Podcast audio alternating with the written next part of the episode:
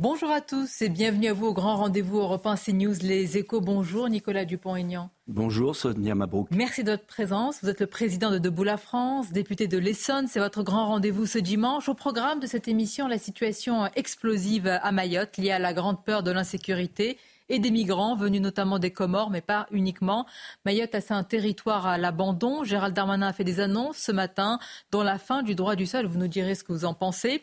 Nous évoquerons aussi dans cette émission la suite du remaniement et les signaux envoyés, selon vous, avec notamment la nomination à l'éducation nationale de Nicole Belloubet et puis bien sûr cap sur les élections européennes avec cette interrogation, l'impossible union des droites et sur tous ces sujets. Pour vous interroger, je suis entouré de mes camarades avec Stéphane Dupont des Échos. À vous Stéphane. Bonjour. Et Mathieu Bocoté. Bonjour Mathieu. Bonjour. Et tout d'abord, alors que la situation à Mayotte est quasi euh, insurrectionnelle avec la peur de l'insécurité, la migration venue des Comores que les habitants, les Mahorais dénoncent depuis des années, sur place, Nicolas Dupont-Aignan, le ministre de l'Intérieur, a fait trois grandes annonces, dont, vous l'avez entendu dans nos journaux, la fin du droit du sol à Mayotte via une loi constitutionnelle. Il a dit il ne sera plus possible de devenir français si on n'est pas de parents français. Euh, sur le principe, c'était une décision très attendue. Qu'en pensez-vous? Je la réclame depuis des années. J'avais été à Mayotte en 2017 et c'est une évidence absolue. Donc euh, en 2018, le gouvernement s'y était opposé.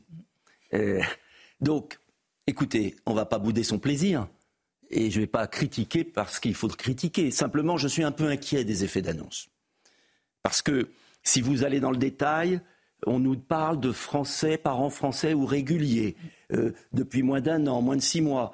Euh, ça va finir comment euh, au terme du processus? Et puis, est-ce que le Conseil constitutionnel qui gouverne à notre place va censurer ou pas? Alors moi, j'ai une solution beaucoup plus simple.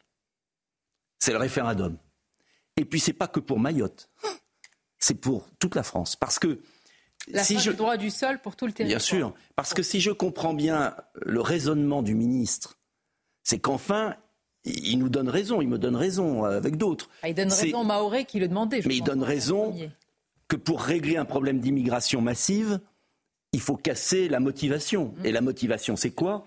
C'est que si vous violer les lois de la République et que vous, avez un enfant sur le sol français, il devient français. Et comme il devient français, vous pouvez rester éternellement sur le sol français. Donc, pourquoi ce qui est vrai à Mayotte Et je me réjouis de voir le ministre tout à coup euh, dire exactement l'inverse de tout ce qu'il a dit depuis des années, mais c'est tant mieux.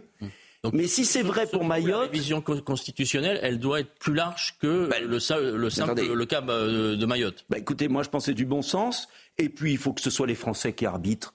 Euh, Parce qu'on manque de référendum, on manque de démocratie directe. On a vu qu'on avait un Conseil constitutionnel qui voulait prendre le pouvoir sur la démocratie. Ben moi, je propose au président de la République et à M. Darmanin un référendum sur le droit du sol. Et je veux préciser, très important, que la suppression du droit du sol n'interdit en rien à des étrangers de devenir français après un processus de naturalisation exigeant. en Italie, il n'y a pas de droit du sol et c'est une démocratie. Pour qu'on comprenne bien, vous voulez l'extension euh, du, principe de la fin du droit du sol à tout le territoire. Euh, Gérald Darmanin dit que c'est vraiment euh, ben sanctuarisé à Mayotte parce que, pense-t-il, ce n'est pas la même situation j'allais dire, migratoire à Mayotte et sur le reste du territoire français. C'est la différence qu'ils font. Est-ce que vous, vous y voyez un laboratoire de ce qui peut se passer euh, dans territoire C'est pas le même degré, c'est évident. La population mahoraise, me disait le député euh, de ce département français, est passée de moins de 100 000 habitants il y a 30 ans mm. à plus de 330 000 ou 360 000 officiels et 400 000 officieux. Les deux tiers sont clandestins ou comoriens régularisés. Bon, donc c'est pas le même degré qu'en métropole. Je ne vais pas vous dire ça. En revanche, c'est de même nature. Quand en métropole, on a 500 000 étrangers qui arrivent sur notre sol légalisés ou droit d'asile, sans compter les clandestins, les mineurs, les fameux mineurs euh, euh, qu'on n'expulse pas, j'estime qu'il y a quand même un problème et que si on pouvait déjà désamorcer euh, par la fin du droit du sol, ce serait une bonne chose, par référendum. Mais je veux préciser, pour qu'on soit clair, que la situation à Mayotte n'est pas seulement liée au droit du sol. Elle est liée à la démission de l'État sur nos frontières, à la présence d'associations pro-migrants financées par l'État. Elle est liée euh, aussi au fait, et ça c'est une annonce qui est un peu cachée par l'annonce du droit du sol, mais c'est que Darmanin vient d'annoncer que les demandeurs d'asile qui arrivent à Mayotte pour Mayotte, venant d'Afrique, vont être rapatriés en métropole. précision de quoi il s'agit. Donc on est en pleine folie. On parle, ici des visas territorialisés ah bah qui faisaient en sorte que les demandeurs d'asile étaient cantonnés à Mayotte, mais eh ils pourront, avec l'annonce du ministre, si on comprend bien, s'installer en métropole. C'est une pure folie et je vais vous expliquer pourquoi. Parce que ça veut dire que tous les demandeurs d'asile qui arrivent dans nos départements d'outre-mer vont être rapatriés en métropole. mais je ne sais pas si vous réalisez la folie de ces gens. Le, ministre de l'Intérieur tente de désengorger aussi la. Ah bah oui, c'est ce, que demandent les Mahorais. Ah bah, bien sûr. Mais les Mahorais, ils demandent ça parce qu'ils voient que l'État est incapable de faire respecter nos frontières et les frontières de Mayotte. Mais ce n'est pas parce qu'on est incapable de régler un problème qu'on va le transférer en métropole. Euh, donc, si vous voulez, on a toujours la même méthode de communication du gouvernement, qui est assez intelligente. Un grand choc. Alors tout le monde, tous les médias ce matin, le gouvernement veut remettre en cause le droit du sol à Mayotte. Et ils ont raison, vous avez raison, et moi aussi, de dire bravo. Mais derrière, ça, ça va venir dans combien de temps? Un an, deux ans, trois ans. Euh, et derrière, il y a une mesure immédiate c'est que l'immigration africaine qui arrive ou comorienne qui arrive à Mayotte va venir en métropole. C'est de la folie. Vous craignez un effet de pompe aspirante? Bah, Bien évidemment. Il n'y a pas besoin d'avoir fait politique pour comprendre qu'il va y avoir un problème. Autrement dit, si je comprends bien votre position, l'annonce du gouvernement, dans les faits, c'est un accélérateur migratoire plutôt qu'un frein migratoire. D'un côté, c'est un accélérateur migratoire et c'est dissimulé par un effet d'annonce positif s'il est traduit dans les faits. Mais comme je connais le gouvernement et qu'on a l'habitude des coups de cymbales, vous savez, comme dans les opéras ou dans les concerts, il y a un grand coup de cymbale, on sursaute, on se réveille si on est endormi. Et, puis on se dit, tiens, il se passe quelque chose. Tant mieux, tant mieux. Mais on voit très bien, ce qui est intéressant, si on prend un peu de recul, c'est qu'en fait, ce gouvernement pédale derrière l'histoire et derrière les événements. Et cela veut dire qu'il vaudrait mieux euh, avoir une autre majorité qui prend les vraies mesures. Mais en attendant, Nicolas Dupont-Aignan, reconnaissons que la situation est très compliquée. Les forces de l'ordre n'arrivent pas à rétablir euh, la, paix. Euh, depuis le mois de décembre, des collectifs s'organisent à travers tout le territoire avec des barrages avant de manifester leur colère et de s'organiser pour se protéger eux-mêmes le gouvernement a voulu démanteler une partie des, camps de migrants. Sur les associations, il y a eu mmh. des, décisions de justice qui les ont ralentis. Alors que fait-on Quand même, les, forces de l'ordre n'arrivent pas à ramener cette paix. Vous avez raison. Euh, en vérité, on voit bien que dans le cadre de la législation actuelle, le rétablissement de l'ordre public n'est pas possible. Gérald Darmanin fait ce qu'il peut. Dans le cadre actuel, il avait lancé une opération qui était positive. Mais les magistrats, les associations pro-migrants, euh, le système français qui rend ingouvernable le pays et qui démantèle l'État rend impossible l'action de l'État. Donc, moi, je propose une chose, en tout cas si j'étais au pouvoir, je mettrais l'état d'urgence immédiat, j'enverrais l'armée, euh, j'enverrais des navires militaires aux abords de Mayotte, comme fait l'Australie quand il y a eu un... Et je dirais à un moment, stop.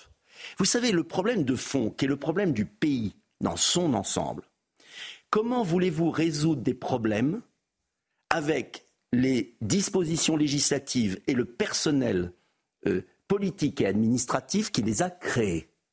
Je lisais ce matin dans le JDD l'interview du général de gendarmerie et du patron de la gendarmerie. Il suffit de lire cette interview pour comprendre qu'on ne fera rien.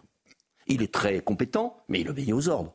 Donc en fait, on ne fait rien, on, fait semblant. On est, selon vous, pieds et poings liés par notre état de droit le, À situation exceptionnelle, mesures exceptionnelles. L'armée. L'armée l'état d'urgence. face à des bandes criminelles. Mais il faut les arrêter. Donc, armes il faut les arrêter. Armes lourdes. Il faut les arrêter. Ce ne sont pas 800 gendarmes qui pourront tenir Mayotte. C'est pas vrai. Et il faut bloquer l'immigration. Il faut arrêter, il faut expulser les associations pro-migrants, il faut remettre de l'ordre, les Mahorais le demandent. Mais il y a une affaire plus grave, excusez-moi, c'est le double jeu gouvernemental sur Mayotte. Le Quai d'Orsay, le Quai d'Orsay, soutient les Comores les contribuables français financent les Comores qui envahissent Mayotte. Et en fait, il y a beaucoup de gens dans la haute administration française, à Bercy ou au Quai d'Orsay, qui se disent tout simplement que Mayotte va devenir comorienne naturellement par un phénomène migratoire. Vous utilisez voilà mots... la réalité. Et la réalité, c'est que si on continue comme ça, sur les quatre îles euh, comoriennes, Mayotte a vraiment choisi clairement la France. Ce qui est impressionnant quand on va à Mayotte, c'est de voir au bout du monde euh, les Mahorais d'une religion différente d'ailleurs, aimer la France, vouloir l'ordre républicain de la France, vouloir la méritocratie de la France, et de voir la France les abandonner avec un double jeu à l'égard des Comores. Qu'est-ce qu'il faut faire avec les Comores? Mais il faut stopper l'aide financière à des gens qui sont en train de s'emparer de Mayotte par un phénomène démographique. vous avez utilisé voilà la réalité. Vous avez utilisé le mot, il faut utiliser l'armée. Vous parlez de, euh, de, euh, d'une s'emparer de commandes de phénomènes euh, démographiques. Est-ce que vous parlez d'invasion, en effet? On dirait que c'est le terme qui... C'est une invasion qui se fait depuis 30 ans et qui s'accélère depuis 10 ans. Mais vous assumez ce terme, mais Bien sûr. Mais il suffit de regarder ce qui se passe. Et donc, qu'est-ce qui se passe aussi? Les Mahorais s'en vont à la Réunion. Donc, on assiste à quoi? À un remplacement de population par la faiblesse de la France l'État français est faible, il joue double jeu dans l'océan Indien, ça suffit. Soit on défend Mayotte, département français, et on répond à l'attente des Mahorais. C'est incroyable ce qui se passe. Défendre Mayotte et donc défendre euh, la France. On va marquer une courte pause et euh, poursuivre notre échange sur l'immigration, Schengen également, les frontières, ce que vous proposez. À tout de suite. Excuse-moi, je t'ai coupé le... Merci d'être avec nous et surtout avec notre invité ce dimanche, Nicolas Dupont-Aignan. Nous avons évoqué les mesures annoncées par Gérald Darmanin au sujet de Mayotte et plus largement euh, sur l'immigration. Monsieur Dupont-Aignan, 77% des Français ne font pas confiance au gouvernement pour maîtriser l'immigration selon un sondage CSA pour CNews Europe 1 et le JDD. Vous défendez de votre côté non pas une suspension de Schengen, mais une suppression totale et un rétablissement des frontières nationales. Est-ce que vous estimez que, Schengen est responsable de tout?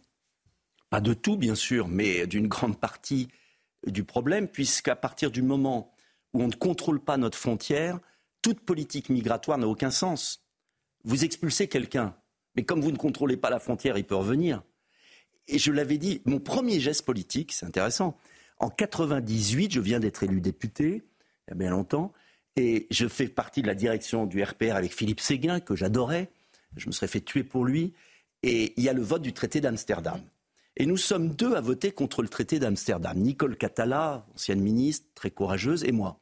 Et Philippe Séguin me vire de la direction du RPR parce que Jacques Chirac lui demande, parce que j'avais commis un crime de lèse-majesté, j'avais voté contre le traité d'Amsterdam. Et le traité d'Amsterdam, c'était le traité qui euh, euh, supprimait tout, transférait à Bruxelles l'asile. Il y avait Philippe de Villiers, moi, voilà, on était trois. On a hurlé dans le désert pendant des années. Et ce qui m'inquiète aujourd'hui, c'est quand je vois euh, le Rassemblement national nous dire qu'ils veulent maintenir Schengen et juste le modifier pour les ressortissants des pays tiers. Quand je vois Éric Zemmour qui nous dit qu'on va suspendre. Mais je leur dis, vous, attendez, vous êtes fous, il faut, il faut supprimer Schengen. C'est le retour des postes aux frontières euh, comme on a connu il y a, eh il, y a, 30 ou 40 ans, les guérites euh, à la, à la frontière Mais pas avec la Belgique ou avec l'Allemagne. Ça existe dans tous les pays du monde, à l'exception de l'Union européenne.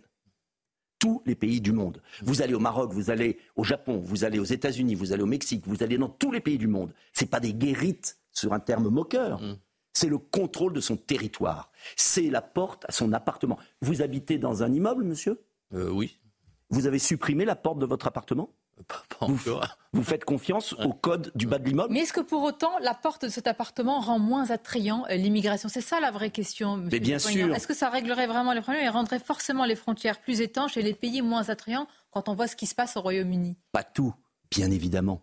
De toute façon, c'est une crise multifactorielle. Donc celui qui vous dira je rétablis les frontières, je mets des douaniers, je contrôle et tout va s'arranger par miracle, je ne le ferai jamais. D'accord? Mais suppression du droit du sol, limitation du regroupement familial, suppression des aides sociales pendant cinq ans pour tout nouvel arrivant, euh, rétablissement des frontières, suppression des directives européennes qui interdisent. Est-ce que vous savez où on vit? On est dans une Europe où une directive européenne interdit d'incarcérer un clandestin. D'accord? C'est pourquoi d'ailleurs le Conseil constitutionnel a annulé des dispositions euh, sur euh, le fait de donner une amende. C'est pourquoi François Hollande avait supprimé le délit de clandestinité. Eh bien, si on ne remet pas en cause cette directive, vous pouvez voter toutes les lois, ça ne changera rien. Donc moi j'ai un programme justement pour les européennes, parce que ce qui m'intéresse c'est de changer les choses, c'est d'apporter des solutions, pas de critiquer les autres. Solution, rétablissement des frontières nationales, c'est le béaba d'un pays libre. Mm. Et je remarque que quand il y avait des guérites, cher monsieur, avec l'Allemagne et les autres, on s'entendait très bien avec nos amis allemands. Et qu'on a reconstruit l'Europe après-guerre avec des frontières. Du Covid, ça, avait été, ça a été suspendu. Oui, d'ailleurs, en plus. Euh, et, on a vu comme, c'était compliqué. Et, le, les, compliqué de quoi? bah, Pour la circulation des, des la circulation des bourgeois qui vont en vacances le week-end La libre circulation. Excusez-moi, excusez-moi, excusez-moi. À chaque fois que je prends l'avion, à chaque fois que je prends l'avion, vous allez même à Nice en avion, c'est pas très écolo, on va dire. Euh, on vous enlève votre ceinture, euh, vous enlevez vos chaussures, vous vous déshabillez. Quand vous allez aux États-Unis et que vous allez même à Chicago en partant de New York, on vérifie, hein, vous vous déshabillez pareil. Et au moment où vous le faites, vous avez juste quelqu'un ou un qui vérifie votre passeport, même à l'intérieur des États-Unis. Qu'est-ce qui gênerait que dans tous les aéroports, au moment où vous passez 10 minutes à vous déshabiller pour passer l'appareil, on vérifie votre passeport quand vous allez à Lisbonne, quand vous allez en Belgique ou à Lisbonne. Qu'importe. Mathieu Bocoté. Je veux que la France retrouve la maîtrise de sa frontière. Je veux qu'on remette une porte à l'appartement, une clôture à la maison. C'est le béaba d'un pays libre. Mais alors, Nicolas, le Nicolas Dupont-Aignan, vous avez critiqué il y a quelques instants le Rassemblement national en disant ils ne vont pas assez loin, si je comprends bien, ils veulent des ajustements à Schengen. Vous critiquez Zemmour en disant il veut seulement le suspendre. Ben, si je comprends bien, pour vous, ces deux partis sont, ne sont pas euh, à la hauteur de l'enjeu européen. Ils ne vont pas au bout de leur critique de l'Europe? Je veux les pousser à aller au bout et je ne veux pas qu'ils lâchent. Vous vous présentez comme un lobby pour les pousser à aller plus loin? Je ne suis pas un lobby, je suis gaulliste, un parti politique. Je veux simplement qu'on n'oublie pas l'essentiel. Ils ont d'ailleurs évolué, vous voyez, je ne suis pas là pour critiquer. Sur la suppression de la Commission européenne, on y reviendra tout à l'heure, été content que le Rassemblement national reprenne l'idée que j'avais de supprimer la Commission européenne. Donc tout n'est pas blanc ou noir. Je demande juste, et c'est mon rôle aussi peut-être, en travaillant le fond des choses, que l'on soit clair avec les Français. C'est-à-dire qu'au moment où je pense nous allons prendre la responsabilité du pouvoir parce que ce régime est à bout de souffle, il faut, je pense, être très clair. Qu'est-ce qu'il faut pour résoudre les problèmes du pays? Il ne faut pas mentir aux Français. il ne faut pas faire croire qu'on pourra résoudre le problème de l'immigration, de la sécurité, de la drogue sans rétablir les frontières. Bien, mais plus largement, toujours en parlant de ces frontières, sur ce qui s'est passé par exemple, Nicolas Dupont-Aignan à la gare de Lyon. Euh, il y a un assaillant qui a blessé euh, de nombreuses personnes. La piste psychiatrique a été rapidement évoquée et retenue. Malgré une vidéo quand même très explicite qui interroge beaucoup, je voudrais qu'on écoute une partie de cette vidéo où on entend la haine de la France. Écoutons-la. Je ne suis pas français. Je ne rêve pas d'être français. Je n'aime pas la France. Je déteste tous les Français. J'ai ma propre raison d'ignorer la France car c'est les Français qui m'ont privé mon droit de vivre. Est-ce que vous y voyez d'abord un discours de haine, mais rationnel? Et est-ce que finalement la psychiatrie est devenue une excuse aujourd'hui euh, pour ne pas euh, bien lutter contre l'idéologie euh, terroriste islamiste? Bien sûr, la psychiatrie est un prétexte pour cacher aux Français la démission de l'État et des hommes politiques qui nous gouvernent. Voilà. C'est-à-dire qu'on fait passer un phénomène général pour un cas particulier. Tout simplement, cet homme, il a le droit de ne pas aimer la France et de la détester.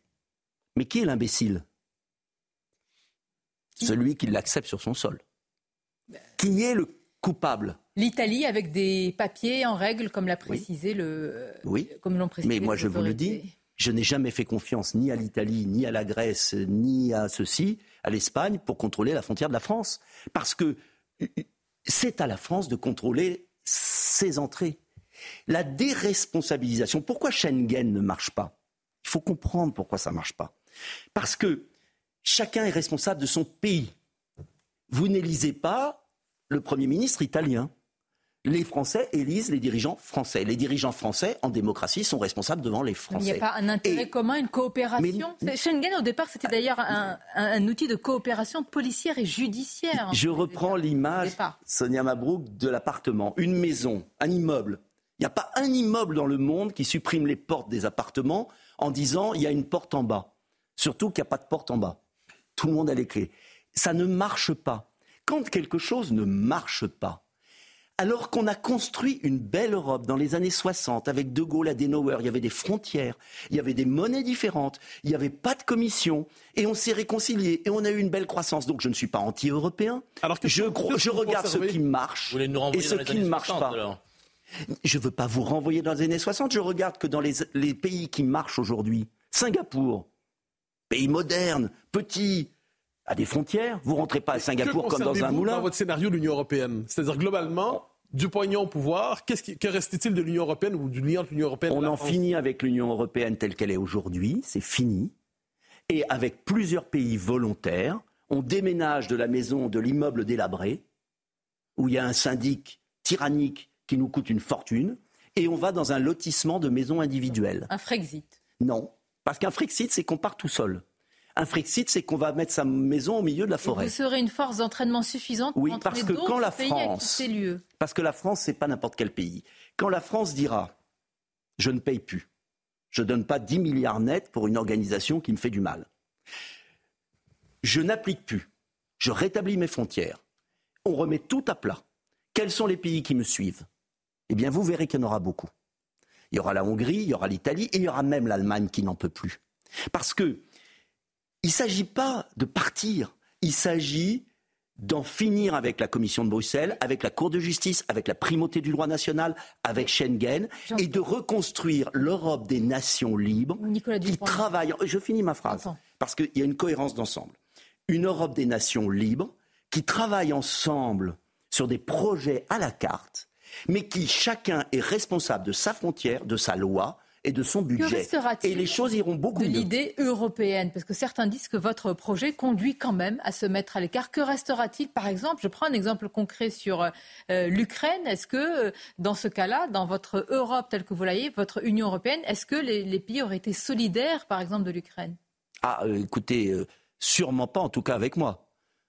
Parce que justement, l'Union européenne technocratique, atlantiste, nous a emmenés dans un dans un mur sur l'Ukraine. Et euh, c'est une autre affaire. Et il n'y a pas de politique étrangère européenne. Ils essayent de nous imposer ça. Moi, je veux une France libre en matière de politique étrangère. Simplement, ce que je vous disais, on parlera peut-être de l'Ukraine après, mais ce que je vous disais, c'est qu'on peut très bien avoir une Europe des nations libres, responsables, démocratiques, qui ont chacune leurs lois, leurs frontières, leur budget, et qui coopèrent ensemble sur des projets d'envergure pour surmonter les défis du XXIe siècle, que je sache. Une coopération intergouvernementale Exactement, classique. Airbus. mais sans structure politique. Non, exactement, sans structure politique supranationale. Il peut y avoir une coordination. Je vais vous donner un exemple. Airbus. Airbus qui est le plus grand succès européen depuis 40 ans. Ça a été fait à combien de pays? Quatre, cinq après. Il n'y a pas eu un mot de la Commission, et c'est pour ça que ça a marché si les Français n'ont pas le courage. Vous citez les exemples, vous voyez le verre à moitié plein, on pourrait vous citer le verre à moitié vide quand il y a eu la crise du Covid, toutes les aides dont a aussi bénéficié la France. Mais quelles aides La PAC, même si nous sommes un grand contributeur, il y a quand même beaucoup de. Bah, des aides qui sont reversées. Enfin, on quand même, on vous oppose quelques arguments, parce que tout, tout n'est pas si facile. Mais Sonia Mabrouk, il y a quand même une différence. Nous ne sommes pas l'Italie. Pourquoi Giorgia Meloni lâche et a abandonné? Parce que Giorgia Meloni, elle reçoit plus qu'elle donne.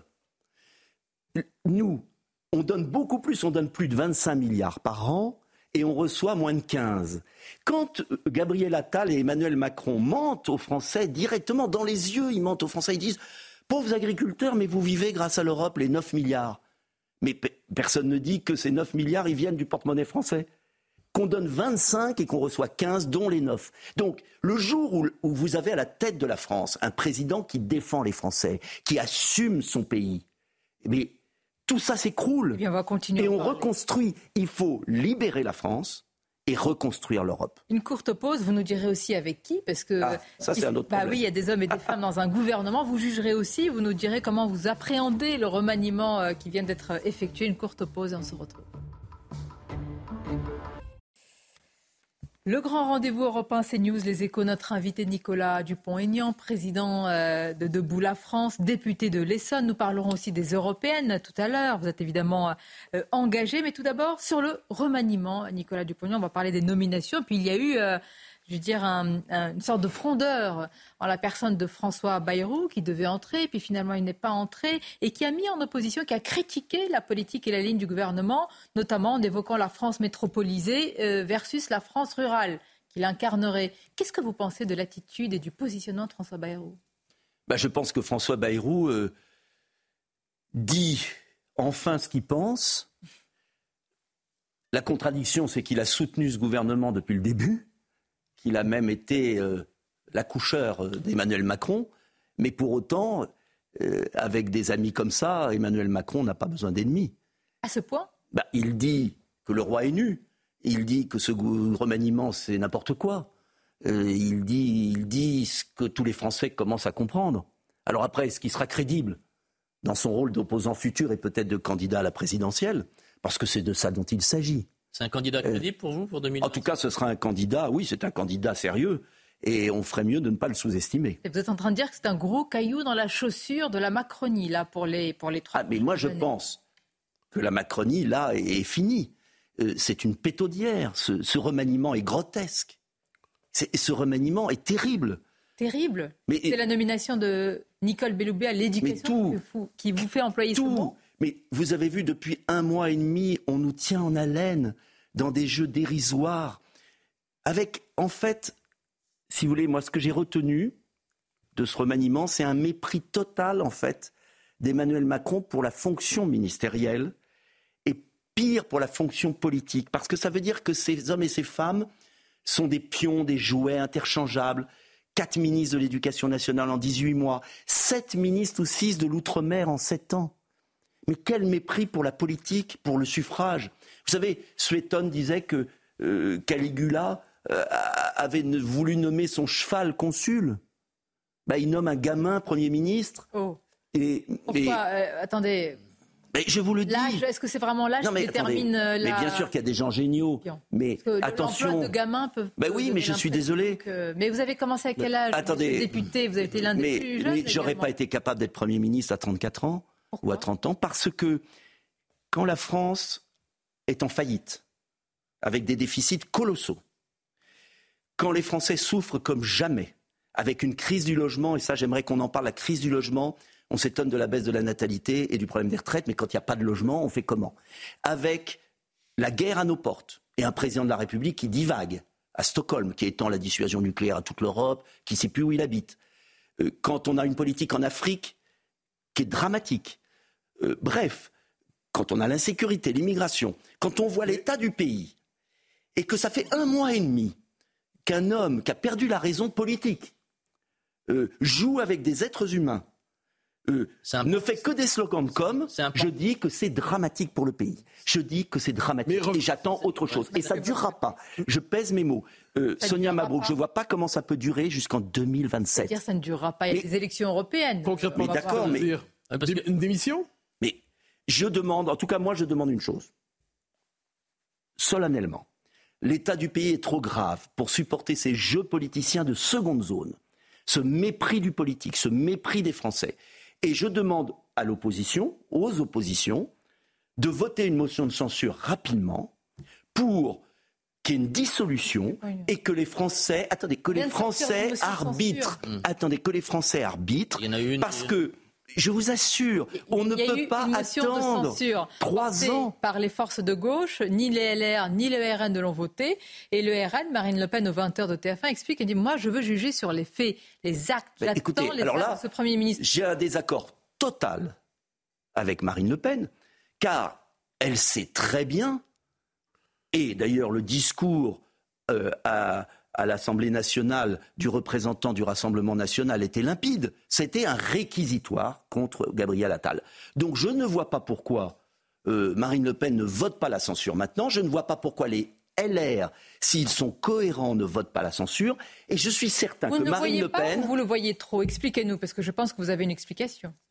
je crois que ce soit les LR ou que ce soit le Rassemblement national, ils se disent, sans doute qu'au fond, les Français trouveraient prématuré le vote d'une censure. Ben moi, je ne le crois pas. Je crois qu'en politique, il faut être clair. Il y a des... Ce... Attendez, je finis mon raisonnement. Ce gouvernement et ce remaniement montrent un régime à bout de souffle, incapable de relever les défis du pays. Est-ce que on dit aux Français on va attendre alors qu'on sait qu'on va dans le mur Est-ce qu'on va attendre trois ans est-ce qu'on va laisser la France tomber comme une pierre Excusez-moi, est-ce qu'on va laisser la France tomber comme une pierre trois ans Il y a des élections dans trois mois, il y a des élections. Mais des élections, enfin écoutez, excusez-moi, des élections pour un, pour un faux un parlement, bon, un parlement européen, c'est des élections de, de seconde catégorie. et vous nous expliquez que les élections européennes vont servir à rien Non mais les élections européennes, c'est un sondage grandeur nature, mais c'est pas ça qui va changer le destin des Français. Excusez-moi, la question que je vous pose et que je pose à ceux qui nous regardent si on sait que ce gouvernement et ce président nous mènent au fond du gouffre, comme je le pense, comme le pense Marine Le Pen, comme le pense Éric Ciotti et comme le pensent beaucoup d'autres, est-ce qu'on ne doit pas tous ensemble, très vite, voter une motion de censure pour rendre le pouvoir aux Français et après, c'est aux Français d'arbitrer. S'ils veulent continuer avec Attal, qui, regarde son chien sur un, oh. une, sur euh, un petit euh, téléphone pendant qu'on parle de la souffrance des Français, oui, cette com est insupportable pour les Français qui souffrent. Et, que, vous avez dit, et insupportable pour un pays qui, qui, est en train de s'effondrer. Vous avez dit faux Parlement, ça m'a interpellé euh, venant d'un député.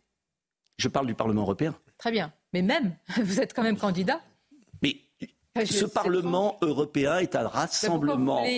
Parce que je pense que là-bas, il faut envoyer des gens pour tisser des liens avec les forces qui nous libéreront de cette mauvaise Union européenne. Pour autant, tous les Français ont compris. en dynamiteur. Exactement. Tous les Français ont compris que la vraie élection, c'est l'élection présidentielle.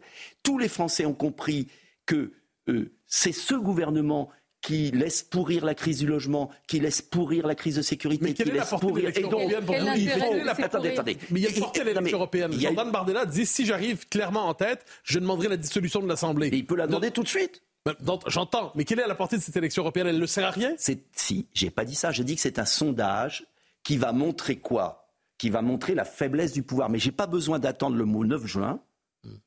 sincèrement. Et tous les Français qui n'arrivent pas à remplir leur caddie euh, qui ne trouvent pas de logement, qui voient la France partir en guerre en Ukraine, euh, qui voient euh, le pays à volo, n'ont pas besoin, on va en parler, mais n'ont pas besoin d'attendre encore jusqu'au 9 juin, n'ont pas besoin d'attendre trois ans. Moi, je veux qu'on traite le problème tout de suite. La, la future, l'actuelle bombe pour vous, c'est la crise du logement. Ah oui. Mais ça fait des années que j'alerte dans l'indifférence totale. J'ai été maire d'une ville, j'essaye de construire des logements tout est fait pour pas construire. Et Emmanuel Macron, pour défendre la finance, casse les propriétaires, casse l'épargne du logement, casse le secteur de la construction. Et ça, c'est pas l'Europe. Ça, c'est pas la faute de l'Europe. Hein. C'est des mesures très concrètes qu'il faut prendre. Réduction de TVA sur première acquisition, prêt à taux zéro. Euh, il y a des mesures à prendre tout de suite parce qu'on construit cette année 287 000 logements. On est monté à plus de 400 000 il y a 10 ans et il nous en faudrait 500 000. Et aujourd'hui, moi, je vois beaucoup de jeunes ménages, beaucoup de Français qui ne peuvent plus se loger. Donc j'aimerais qu'on agisse, voilà. Donc on va attendre quoi Trois ans et on va récupérer comment la France en 2027 Il y a quand même les élections euh, et vous nous direz avec qui vous comptez mener votre projet. Vous êtes évidemment engagé dans ces européennes. Courte pause et on se retrouve sur Europe 1 et CNews. Nicolas Dupont-Aignan poursuit notre grand rendez-vous européen CNews Les Échos. On n'a pas encore euh, évoqué euh, d'un mot la nomination de Nicole Belloubet à l'éducation nationale et on voudrait vous faire écouter ce que disait euh, Nicole Belloubet, alors ministre de la Justice, sur l'affaire Mila, cette jeune femme menacée de mort pour avoir critiqué l'islam. Écoutons, il y a quelques années, Nicole Belloubet au micro d'Europe 1 dans une démocratie, la menace de mort est inacceptable. Euh, c'est absolument euh, impossible. C'est euh, quelque chose qui vient rompre avec le respect de, que l'on doit à l'autre. C'est impossible, c'est inacceptable. L'insulte à la religion, c'est évidemment une atteinte à la liberté de conscience. C'est un grave, mais ça n'a pas, ça n'a pas à voir avec la menace. Alors, l'insulte à la liberté, à la, religion, c'est une atteinte à la liberté de conscience. C'est la formule de Nicole Belloubet. Elle avait dit le lendemain que c'est une erreur, sans dire que c'était une faute. La question, est-ce que pour vous, Nicole Belloubet est Charlie, selon la formule consacrée? Non, mais je vous ai répondu tout à l'heure. Quatre ministres de l'Éducation nationale qui ne pensent pas du tout la même chose. Nicole Belloubet, c'est la représentante de tout ce qui a échoué depuis 30 ans. Voilà, et on la met C'est exactement le contraire. oui, mais plus précise. J'ai bien compris. Mais, mais vous vous souvenez, elle avait. Euh, euh, en fait, elle n'a pas conscience du tout de, l'époque dans laquelle on vit. Elle ne va pas armer l'éducation nationale ou réarmer l'éducation nationale, comme l'avait dit le président de la République et, et, et, Gabriel Attal. Donc tout ça, c'est du folklore. Elle est disqualifiée pour vous, pour mais, la fonction? Dès le début, enfin, c'est pathétique. je n'ai même pas envie de répondre là-dessus. Je, me permets d'insister un instant. On a connu l'affaire Samuel Paty. Mais on a connu ça. Donc je vous pose des questions. Comment voulez-vous que, Nicole et Charlie, oui ou non? Mais comment voulez-vous que Nicole Belloubet réponde au drame d'aujourd'hui. Comment voulez-vous qu'elle arme l'éducation nationale puisqu'elle considère qu'on ne peut pas, euh, voilà, qu'on ne peut pas attaquer la religion. la ligne Gabriel Attal. Mais lui, l'éducation nationale avait une autre. Mais euh, ça y est, c'est fini. Voilà, c'est fini, c'est fini. Ça fait pchit. Mais vous savez, mais je veux pas revenir là-dessus, c'est tellement dérisoire. Ce qui m'intéresse, c'est des solutions. C'est qu'on dise aux Français qu'on va sortir de là. Alors, projet contre projet, ce sont les élections européennes. Quand même, ça reste un scrutin euh, important. Sur, quand même, vous avez évoqué tout à l'heure les LR, le RN, etc. Est-ce que pour vous, l'union des droites, vous l'aviez aussi euh, voulu, hein, demander, est-ce qu'elle est enterrée, morte définitivement? Non, je ne crois pas parce que, vous savez, j'ai été en 2017 quand même euh, le premier à prendre mes responsabilités au second tour. J'ai ensuite créé les Amoureux de la France. J'ai tendu la main, j'ai tellement tendu la main aux uns aux autres que j'ai plus de force. Euh, donc, et puis je suis convaincu, et je le dis aux Français, que de fait, l'union se fera à la base et que nous reviendrons sur tous ces errements par une grande coalition victorieuse. J'aimerais, je vous l'ai expliqué, qu'elle soit l'occasion d'une motion de censure, qu'elle vienne dès 2024, euh, car je pense que ce régime est fini. Maintenant, je suis une coalition, ça se fait à plusieurs. Bon, donc euh, je continue l'appel et j'aimerais tellement que. Continuez à tendre la main, même si Toujours. les ponts semblent coupés. Non, il n'y a pas de pont coupé. Il n'y a pas de pont coupé. Il y a des gens de bonne volonté qui ont quasiment tous les mêmes idées qui sont capables de redresser le pays. C'est la vie. Quelle différence entre Nicolas Dupont-Aignan sur certains sujets, François-Xavier Bellamy, Jordan Bardella, Marion Maréchal? Des nuances. Voilà. Et c'est pourquoi j'ai toujours dit. À quoi ça sert de J'ai toujours dit. Ah mais à quoi ça sert Reconquête À quoi ça sert euh, Nous sommes un parti gaulliste qui défend euh, une vision gaulliste, qui a euh, son électorat. L'union, c'est pas la fusion. C'est une petite boutique en fait. Mais une petite boutique, ça veut dire quoi? C'est méprisant. Ce sont des millions d'électeurs. Voilà. À ce moment, vous pouvez dire que Reconquête, c'est une petite boutique, que tout le monde est une petite boutique. Et puis, vous savez, petite boutique qui devient grand ou grande boutique qui devient petite. Tout ça, c'est dérisoire. Ce qui est important, c'est des coalitions. C'est qu'il y a des électorats différents. Sinon, il n'y a plus que deux partis. Et s'il n'y a que deux partis, il y aura 70% d'abstention. Il y a quand même un rouleau compresseur qui est celui du Rassemblement national avec Jordan Bardella. Vous ne me ferez pas critiquer. Non, non, je cherche à savoir comment vous vous distinguez. Mais je vais vous dire, je vous ne me ferez jamais critiquer mes concurrents et mes futurs partenaires. D'accord Vous l'avez fait sur Schengen quand même avec Oui, parce que je pense que là c'est grave et je veux qu'ils réagissent. Et, je ne critique que quand je vois une position de fond qui m'inquiète. Et je veux qu'on travaille tous ensemble. Je pense en revanche que la victoire, je pèse mes mots, viendra non pas de l'absorption ou de la fusion qui rétrécit, mais de la coalition qui rassemble. Ça a été la victoire de Giorgia Meloni en Italie, euh, même le général de Gaulle, quand il est revenu, général de Gaulle, attendez, je finis ma phrase. Le général de Gaulle, quand il est revenu en 58 euh, et qui avait sauvé la France, quand même quelqu'un, euh, avait rassemblé des forces politiques et des petites boutiques. Derrière la, statue, derrière la statue du général de Gaulle. Il faut. À cette époque-là, qui n'est plus la même. Derrière Giorgia Meloni en Italie. Derrière qui en France? Mais il y aura... on verra qui viendra à la présidentielle. Il y a deux tours. Au premier tour, si c'est Marine Le Pen, moi, j'ai été le seul à la soutenir. Donc j'ai aucune leçon d'union à recevoir. J'ai tendu la main toujours. En revanche, tendre la main et faire l'union, ce n'est pas mmh. faire de la pure. Attendez, je finis ma phrase. C'est pas faire de la purée de poids et abandonner sur des points fondamentaux ce qui permettrait de redresser le pays. Et donc moi, j'ai travaillé sur l'Europe. J'ai un projet sur l'Europe qui s'appelle le Bruxit. C'est ce qu'avait inventé Philippe de Villiers le Bruxit, c'est pas le Frexit, c'est pas le Brexit, c'est le Bruxit. Une libération assortie d'une reconstruction. C'est qu'on chasse Bruxelles, qu'on libère la France et qu'on reconstruit. Je suis le seul parti. On est peut-être plus petit que les autres, mais on réfléchit. Et je suis le seul parti, si vous regardez sur Internet, qui a un projet politique sur l'Europe extrêmement documenté, extrêmement argumenté. Et laissez-moi finir ma phrase. Extrêmement argumenté.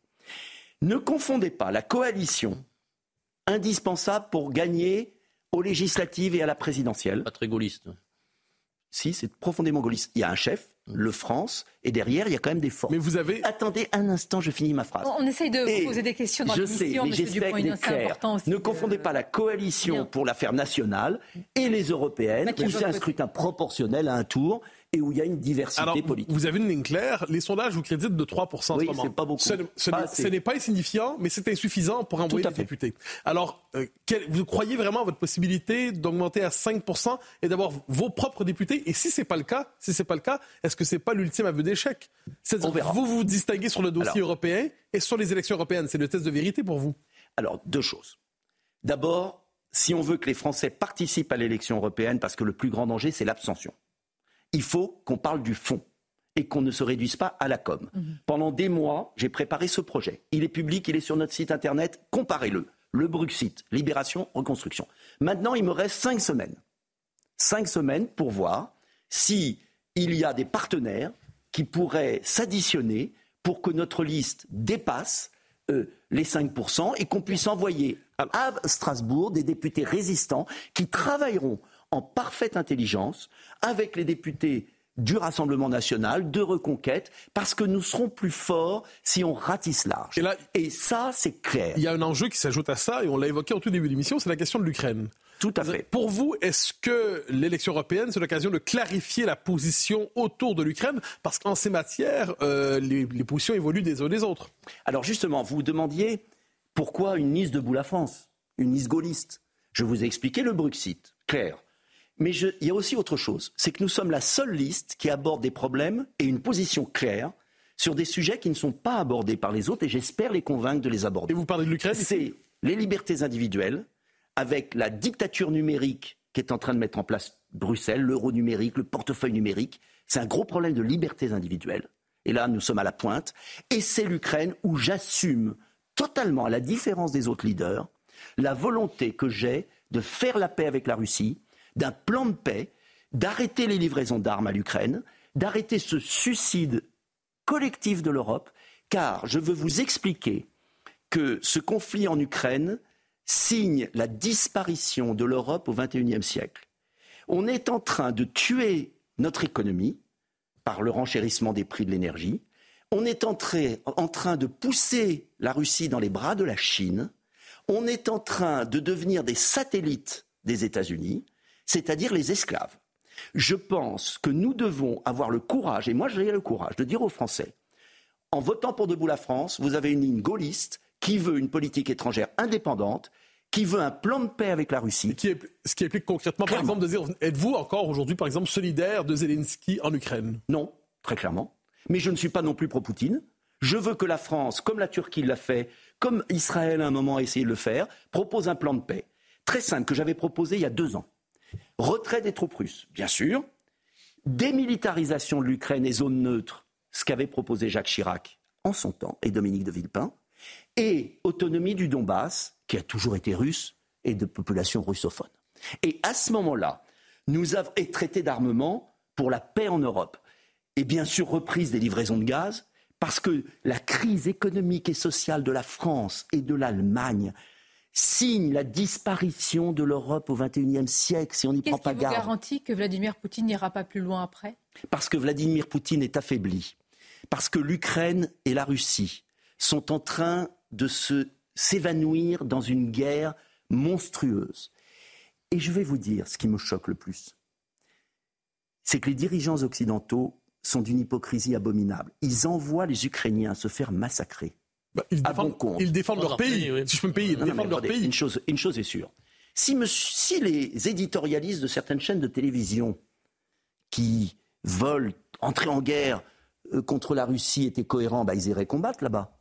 C'est tellement facile de donner de l'argent pour envoyer des gens se faire massacrer. Et je pense, une chose, si je peux me permettre, je pense qu'il faut être cohérent. L'envoi de troupes étrangères, entre guillemets, et le fait que les Ukrainiens défendent leur pays. Vous le reconnaissez, vous, vous, le reconnaissez ce droit. Les Ukrainiens qui signent la paix euh, et qui euh, aux conditions de la Russie. Non. Les Ukrainiens, hmm. non. Il y a un plan de paix équilibré qui peut être fait. Je pense que c'est la France. Avec des abandons de territoire. Non. La France, la France doit être une grande puissance d'équilibre. La France doit parler au monde. La France aurait pu, dans cette affaire, être la voix de la raison face au Sud global. Pensez à l'Afrique, l'Amérique latine, l'Inde, qui soutiennent la Russie. La France a perdu son rôle gaulien et la France aurait pu incarner une voie de paix. Pas de dire oui à Poutine surtout, pas du tout. Pas de dire oui à Zelensky surtout, pas du tout. Et quelle occasion manquée, mais il est encore temps. Il est encore temps d'éviter le suicide de l'Europe.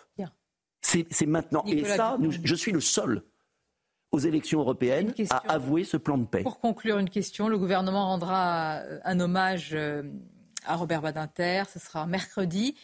Quel souvenir vous conservez euh, de lui? Quel hommage voudriez-vous qu'on lui rende et que retenez-vous? Un homme qui avait des convictions suffisamment fortes pour ne pas écouter les commentaires sur lui. Et dans un monde politique où il n'y a que la com qui compte, les sondages, euh, les petites histoires, bas de gamme. C'est une leçon pour nous tous. Voilà. Après, j'étais en profond désaccord sur certaines choses, mais je reconnais que la démocratie ne peut fonctionner que si vous avez des êtres humains qui fonctionnent avec leur cerveau et leur cœur, plutôt qu'en fonction euh, des pressions, euh, de l'arrivisme, de l'ambition immédiate. Donc voilà, et c'est une génération qui avait une autre culture, une autre vision. Après, on peut être en désaccord avec ce qu'il a fait, mais il l'a fait avec courage. Donc le courage, c'est ce qui est le fondement de la démocratie, la vertu au sens euh, des Grecs. La vertu, il n'y a pas de démocratie sans vertu. Merci Nicolas Dupont-Aignan. Au sens ancien du terme, hein, bien sûr. Cette belle éloge, évidemment, à Robert euh, Badinter. Je remercie mes camarades, Mathieu Bocoté et Stéphane Dupont. À bientôt, évidemment. Merci d'avoir accepté notre invitation. Merci à vous. Et bon dimanche sur nos antennes communes, c'est News et Europe 1.